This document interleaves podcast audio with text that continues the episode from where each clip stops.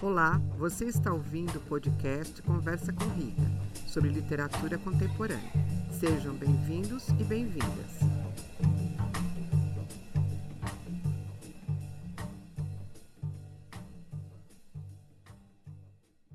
Caras ouvintes, caros ouvintes, esse episódio é sobre o livro Azul Corvo de Adriana Lisboa, publicado pela editora Alfaguara em 2010 e tem 298 páginas. Minha convidada é a Talita Librelon. Ela é formada em Letras e Pedagogia e é coordenadora pedagógica de uma escola municipal de São Paulo. Ela já participou do podcast Conversa com Rita sobre o livro Segredos, de Domênico Starnoni. Ele está no Spotify, como todos os outros episódios. Convido todas, todos e todas para escutarem o um episódio. Bom, Adriana Lisboa nasceu em 1970 no Rio de Janeiro é autora de seis romances, além de coletâneas de contos, poemas e livros infantos juvenis. Dos prêmios que recebeu, destacam-se o José Saramago por Sinfonia em Branco e o Moinho Santista pelo conjunto de sua obra. Seus livros foram publicados em mais de 20 países. Vive atualmente com a família nos Estados Unidos. Azul Corvo né, já estava na lista que eu havia discutido com o Murilo, mas Azul Corvo me chamou a atenção pelo título. Leitora curiosa queria saber qual a referência dessas duas palavras, né, o que elas significavam. Mas antes de revelar esse mistério, vamos falar sobre do que se trata esse romance. Uma pequena e útil sinopse está na própria contracapa do livro. Leio aqui, abre aspas. Após a morte da mãe, Vanja troca Copacabana pelo Colorado, nos Estados Unidos, onde vai morar com seu padrasto, Fernando, ex-guerrilheiro do Araguaia. Sobre seu verdadeiro pai, ela sabe apenas que é americano e que pode estar em qualquer lugar do mundo. Mesmo assim, está decidida a encontrá-lo. E qual a referência ao título? A resposta está na página 39. O mundo dos peixes, das águas, dos molúsculos, das conchas azul corvo, como as que eu leria num poema mais tarde. Né? Então aí já aparece essa referência ao título da obra. A história, narrada em primeira pessoa, Vanja, através de sua memória, começa nos contando sobre sua ida para os Estados Unidos, morar com o padrasto. O ponto de vista de uma garota de 13 anos que vivia em Copacabana e que agora vai viver como migrante no país bem diferente do seu. Então, como eu sempre faço aqui nos episódios, né, eu sempre deixo que o livro fale. Então, o que eu vou ler aqui está na página 18. Então, é a Vanja dizendo né, como era a vida dela em Copacabana e como é agora a vida dela é, no Colorado, Estados Unidos. Abre aspas. Antes, em Copacabana, havia biquínis minúsculos, bundas de fora, uma ou outra mulher passando água oxigenada nas pernas para lourar os pelos. Dependendo do ponto, muitas crianças. Dependendo do ponto, algumas prostitutas. Corpos musculosos correndo sob o sol. Aí na página 19, nós lemos assim, abre aspas, agora em Lakewood havia biquínis e maiôs grandes, em tecidos que às vezes formavam papadas na bunda, homens de bermuda. Na beira da piscina, pessoas comendo hambúrguer e batata frita e bebendo cerveja e refrigerante em copos king size de papel. O tamanho das coisas me surpreendia. Fecha aspas. Então é interessante porque a gente começa o livro né, com essa história dela, né, de uma garota de 13 anos que vive, imagine, em Copacabana, Rio de Janeiro, e vai para essa cidade no Colorado.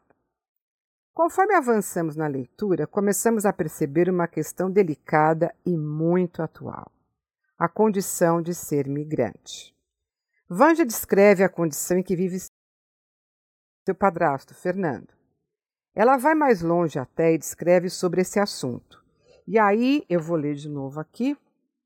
Vou voltar para o livro, são as páginas 90 e 91. Achei aqui muito forte essa questão que ela coloca, né, de novo aí sobre a questão da migração. Então, na página 90, ela escreve assim, abre aspas. Durante os anos que seguiram aquele verão, conheci famílias inteiras de imigrantes latinos, legais e ilegais, que se sustentavam fazendo faxina. Não conheci Maria Isabel Vasques Jimenez, mas ouvi falar dela.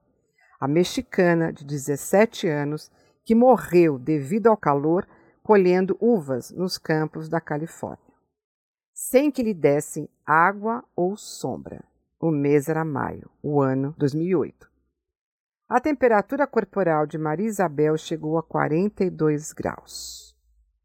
Fernando era residente legal dos Estados Unidos. Fazia quase 30 anos, mas nunca tinha pedido a cidadania, ao contrário de minha mãe. Perguntei por quê e ele me disse que era porque dava trabalho. Ele complementava o orçamento com as faxinas a 70 dólares. Uma faxina levava de duas a três horas. Aí ela volta no final dessa parte a falar da Maria Isabel, abre aspas. Depois de examinar o corpo de Maria Isabel Vasques Jimenez, os médicos descobriram que estava com dois meses de gravidez. Ela colhia uvas para a fabricação de vinho. Então achei muito forte essa parte aí, né? Muito forte ela coloca essa condição, essa história aí que acontece com essa migrante, né? É uma história forte e bastante triste. O livro nos faz refletir muito sobre isso. A frustração de se mudar para outro país, na ilusão de conseguir algo melhor, mas acabar algumas vezes tendo de se submeter a funções subalternas. Na página 88, Evangelina avisa ao leitor qual é o seu real objetivo quando se muda para os Estados Unidos então, isso já está numa parte bem avançada do romance. Eu me perguntava, né, se, se ela tinha tantas críticas, né, por que, que ela resolveu mudar para lá e ficar lá, né, com o padrasto. Aí na página 88, né, o leitor descobre qual é a razão maior que faz com que ela fique eh, nos Estados Unidos. Abre aspas. Não era uma aventura, não eram férias, nem diversão, nem passatempo, nem mudança de ares. Eu ia para os Estados Unidos me hospedar com Fernando, com um objetivo bem específico em mente: procurar meu pai. Aí a gente realmente eh, descobre essa razão, né, que dela querer ficar lá. Ela encontrará o pai ou não? Bem, caro ouvinte, só há uma maneira de você descobrir, lendo o livro. É? Então é é forte, isso é uma garota determinada, apesar de ser adolescente, ela é determinada, ela é focada no que ela quer fazer e por isso que ela acaba escolhendo essa condição uh, de migrante. Bom, eu vou encerrar aqui lendo um pequeno trecho da crítica de Lucy Scholes, do The Guardian. Abre aspas. Azul Corvo é, em última instância, uma história vibrante e esperançosa sobre como encontramos nossas famílias e onde estabelecemos nosso lar. Então, achei muito interessante essa crítica, por isso que eu quis ler, porque é isso mesmo, né? é isso que acaba acontecendo. É um romance incrível, sensível e muito atual.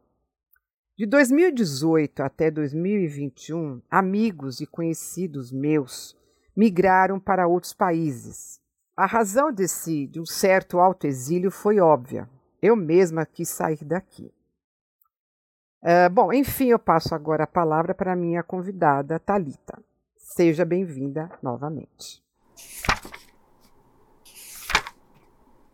Olá, Rita, obrigada pelo convite. Bom, é, acho que você tocou em questões aí muito relevantes do livro, né? A primeira, eu diria que é sobre ela ser uma garota muito determinada, né? Porque para um adulto, né, fazer essa mudança toda na vida já não seria fácil e não é, e para uma garota, né, mais ainda, mas ela está determinada a encontrar esse pai. Ela perdeu a mãe, mas eu tenho, né, lendo o livro assim, me parece que é uma mãe que, que a preparou bem para a vida, né? Então, ela mesmo novinha, toma essa decisão e vai em busca daquilo que ela acredita que vai ser esse encontro, né? Enfim, na estrutura do livro, eu achei o livro muito interessante, até porque ela não vai narrando de forma linear, ela mistura algumas histórias e depois vou falar, né, a história assim que me me marcou bastante, além dessa questão da imigração, que é a história do Fernando, né, o padrasto. Mas eu acho interessante que ela, ela vai narrando, ela tem, eu anotei aqui quatro tempos da narrativa, né? Então, o primeiro é da escrita, onde ela, a narradora já é adulta e vai contando essa história, ela vai lembrando, né, das decisões da tia, enfim, é, das histórias da mãe. Aí, ela adolescente, né, se lembrando quando está nos Estados Unidos, as histórias que ela vive lá, então tem esse tempo também. A guerrilha, que aí é uma história que cruza, né, essa história familiar dela com uma história do Brasil traumática, né, para gente, não resolvida.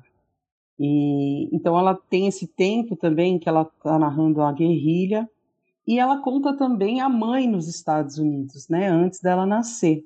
Então são, são esses momentos, esses tempos em que ela vai narrando, ela vai e volta e deixa o, o, romance assim muito interessante e não vai perdendo. A gente consegue acompanhar, né? Ela, ela escreve de uma forma, ela estrutura que que é possível acompanhar.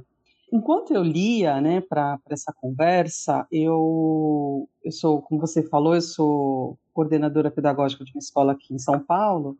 Coincidentemente, nós estávamos estudando sobre migração porque nós atendemos um público aqui em São Paulo, é, a escola atende, muitas escolas em São Paulo atendem, né?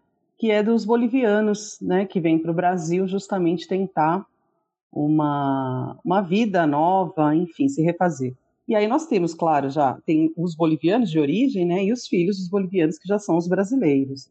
E é uma questão muito forte né, na comunidade boliviana, porque, como você falou, né, o imigrante que vai para os o brasileiro que vai para os Estados Unidos ou qualquer outro imigrante latino, ele vai para trabalhos subalternos, né? Bom, e nós estamos num país né, em desenvolvimento ainda e que recebemos imigrantes em condições, né, nos países deles, mais é, críticas ainda. Então, os bolivianos vêm para o Brasil e nós acompanhamos, a vida deles é muito difícil né, em relação ao trabalho, em relação à língua, o espanhol, castelhano seja, é, são, né, é uma língua mais próxima do português, mas existe a barreira da língua e muitos têm muita dificuldade né, em relação a isso, a exploração do trabalho, enfim. Então, enquanto eu lia, eu ia pensando né, nessas pessoas que eu tenho contato diário, é, nessas pessoas que enfim, vivem toda essa dificuldade e que estão em trabalhos muito precários, né, digamos assim. Então, esse é, um, é algo que, que pega muito, né? Você estar longe do seu país, da sua família, enfim, e tem toda a dificuldade que a sociedade que você vai viver apresenta.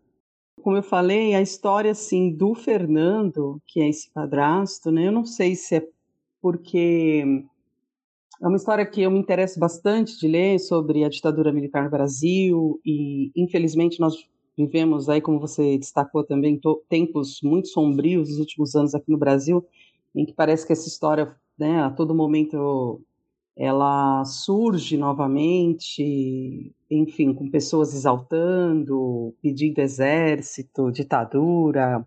Então, essa história do Fernando ter sido um guerrilheiro é, me marcou demais, assim, em que sentido, né? Além da história dele ter vivido isso, ele é um personagem que que eu vejo como uma, uma história triste, né? Então ele ele viveu um sonho, é, uma utopia, um sonho que não se realizou e e, e se tornar, né, um, um trabalhador. Claro que o trabalho é digno, enfim, está vivendo a vida dele, e tudo mais. Mas eu vejo assim um, uma pessoa, ali me parece que desistiu, né? E, então, um, um personagem que, que eu achei muito melancólico. E eu vou destacar aqui o, sobre a guerrilha, na página 216, que eu acho interessante também que ela traz assim um, uma, uma, ela fez uma pesquisa grande a respeito disso, dessa história, traz outros personagens também, né, além dele. E eu achei muito interessante ela ter colocado isso no livro, assim, desperta talvez quem não conheça bem a história, ir atrás, enfim. Eu achei muito, muito interessante ela ter feito isso. E aí, na página 216, é um pouquinho longo aqui, mas eu acho interessante. Ela diz o seguinte: Com a prisão de alguns dos guerrilheiros, o exército ia aprendendo coisas. Sabia, por exemplo, que à noite os comunistas ouviam a rádio tirana da Albânia e a rádio Pequim da China. As duas transmitiam programas em português, davam notícias recentes da guerrilha do Araguaia e deixavam os militares perplexos. Como diabos as informações chegavam até lá? Em casa, a imprensa censurada dizia só o que convinha, mas os militantes do PCdoB nas cidades pichavam muros, exaltando a guerrilha e informando que ela estava viva. Em setembro, celebram-se os 150 anos da independência do Brasil, com bandeirinhas verdes e amarelas, festa nas ruas e orquestração militar. Em setembro, um guerrilheiro do destacamento C escreveu uma carta aos pais. Que os generais fascistas espumem de ódio, a revolução é uma realidade e o povo vencerá. Meus queridos velhos, estou ansioso para chegar o dia de entrar em nossa casa, abraçá-los saudoso e lhes dizer: Eis aqui a revolução triunfante. Então, por que, que eu escolhi esse trecho? Né? Porque a gente sabe que isso não aconteceu. A maioria, a maior parte né, dos, dos que faziam parte dessa guerrilha eram estudantes, né? E o Fernando era um estudante também na altura. E, e, esse sonho que não se realiza, esse Brasil que não acontece, toda a história né, terrível da ditadura que a gente conhece aqui no Brasil, eu vejo nesse personagem, né, que vai levando a vida, mas que ele encontra um sentido e aí eu vejo esse encontro dele com a né, com essa garota que vai para lá aos 14 anos, enfim, e em busca, né, de algo e esse encontro deles eu penso que faz com que ele reviva, né? Na verdade, ele estava seguindo, né? Então vamos vivendo aí o que dá e, e ela acaba por transformá-lo. Então eu acho esse encontro muito bonito entre os dois e de alguma maneira ela dá um sentido novo para a vida dele, né? Total, aliás. Bom, é isso. Eu achei o, o livro bem. Né, a Rita falou bastante com propriedade sobre isso. É, o nome também me chamou a atenção e eu fui atrás do poema, né, que origina esse nome. Título interessante, acho que a maneira como ela estrutura e desenvolve a história é muito bonita. E, e tem essa questão, né, de onde é que nós encontramos o nosso lar, né? Onde é a nossa casa? Que busca é essa que nós fazemos? E tem um trecho também na página 98 que ela diz, né, sobre o Fernando. Fernando já tinha dado tantas voltas depois de sair de casa que já não se lembrava mais qual o caminho. Claro, a casa já não estava mais lá, portanto o caminho não podia estar. E não é que a casa estivesse agora em toda parte. Não, isso é para os cidadãos do mundo, para os que viajam por esporte, para os que nunca se arrastaram sobre a lama congelada na China e nunca correrão risco de ser devorados pelos ursos no Alasca, que é uma história que ela conta anteriormente. Não é que a casa estivesse em toda parte, a casa não estava em parte alguma. Então, são essas pessoas. Na verdade, a casa, né? Quem é que faz o lar, é, a família, né? Que é uma família nova que, que acaba se encontrando e se fazendo ali. E é o encontro das pessoas que torna isso possível e, e no final isso é muito bonito é, uma sensação assim de ter lido essa história e, e de pensar sobre isso. Enfim, gostei bastante. É, nossa, Talita, é por isso que eu chamei você de novo aqui. Você é uma leitora, é uma leitora ávida, e é interessante porque as pessoas me perguntam como é que eu escolho o livro, né? E às vezes o livro escolhe você. Então, quando você me conta, né, dessa questão dos seus alunos, tudo, foi isso mesmo que aconteceu, né? Esse livro, esse livro escolheu você. É, é um tema muito interessante, muito sensível e muito atual. Né? É, é impressionante o, o que está acontecendo no mundo. E eu nem vou falar aqui, porque não é o caso, mas eu quero dedicar um livro para tocar, para discutir isso, a questão dos refugiados, né? Porque Sim Muitas vezes, na condição de imigrante, você escolhe, ah, vou para esse país, vou ficar. Às vezes você não dá certo, você consegue voltar, às vezes você não consegue voltar. Mas de qualquer maneira, eu acho que é isso, né? Essa, esse pertencimento, né? Eu pertenço a, a quem, né? A Copacabana ou eu pertenço agora a esse país diferente, clima diferente, pessoas diferentes, né? É, me chamou também a atenção aqui a epígrafe que ela coloca, né, que é do Heitor Ferraz, que diz assim: Somos todos estrangeiros nesta cidade, neste corpo que acorda. É interessante isso, né? Porque é o que acaba acontecendo agora. esses anos sombrios, né, fizeram muitas pessoas, amigos meus e conhecidos, eles foram embora, porque ficou inviável, né, uh, viver aqui. E nós que ficamos, né, não, não perdemos a esperança, mas de qualquer maneira é, a situação segue tensa ainda. Segue. Né, segue muito segue. tensa. Então, é, ela toca num assunto, né, é, essa questão quando ela começa a descrever o fascismo, a ditadura, nossa, parece que o livro é, é, é não é de 2010, acho, né? Mais para frente. Parece que o livro é bem mais atual, né? Como se a gente tivesse de novo vivendo essa angústia, né? Esse quase acontecer, né? Eu não sei o que, que você pensa disso. Então, e, e a maneira como ela escreve, a Adriana Lisboa é uma grande escritora, ela trafega aí pela poesia, pelo conto. Então, o livro, como você falou, ele, ele flui mesmo com essa questão esse ir e vir, a gente acaba nem sentindo isso, né? De tão bem que ela escreve. Não é à toa, não foi esse livro, mas que ela também é uma autora que ganhou o Saramago. É. Sim, ela vai amarrando muito bem. Se a gente, né, a leitura, como você falou, vai fluindo mesmo. É, em relação aos imigrantes, é, você falou, eu também tenho muito isso. Tem livros que, que eles que me escolhem no momento da leitura, a impressão que eu tenho é essa mesmo a questão né, do imigrante, nós é, estamos ainda num, num, é, num, imigrante que, de alguma maneira, escolhe. Né? É claro que é sempre uma escolha difícil, porque mesmo por questões né, econômicas, em, em, busca de uma vida melhor, ela foi em busca né, de, um, de uma família, enfim, do passado dela e de como viver novamente, né, estando órfã de mãe e tal. É, mesmo tendo essa escolha, não é fácil. A questão dos refugiados, então, né, nem, nem se fala. E eu acho, você até leu um trecho que fala do imigrante legal e ilegal, né?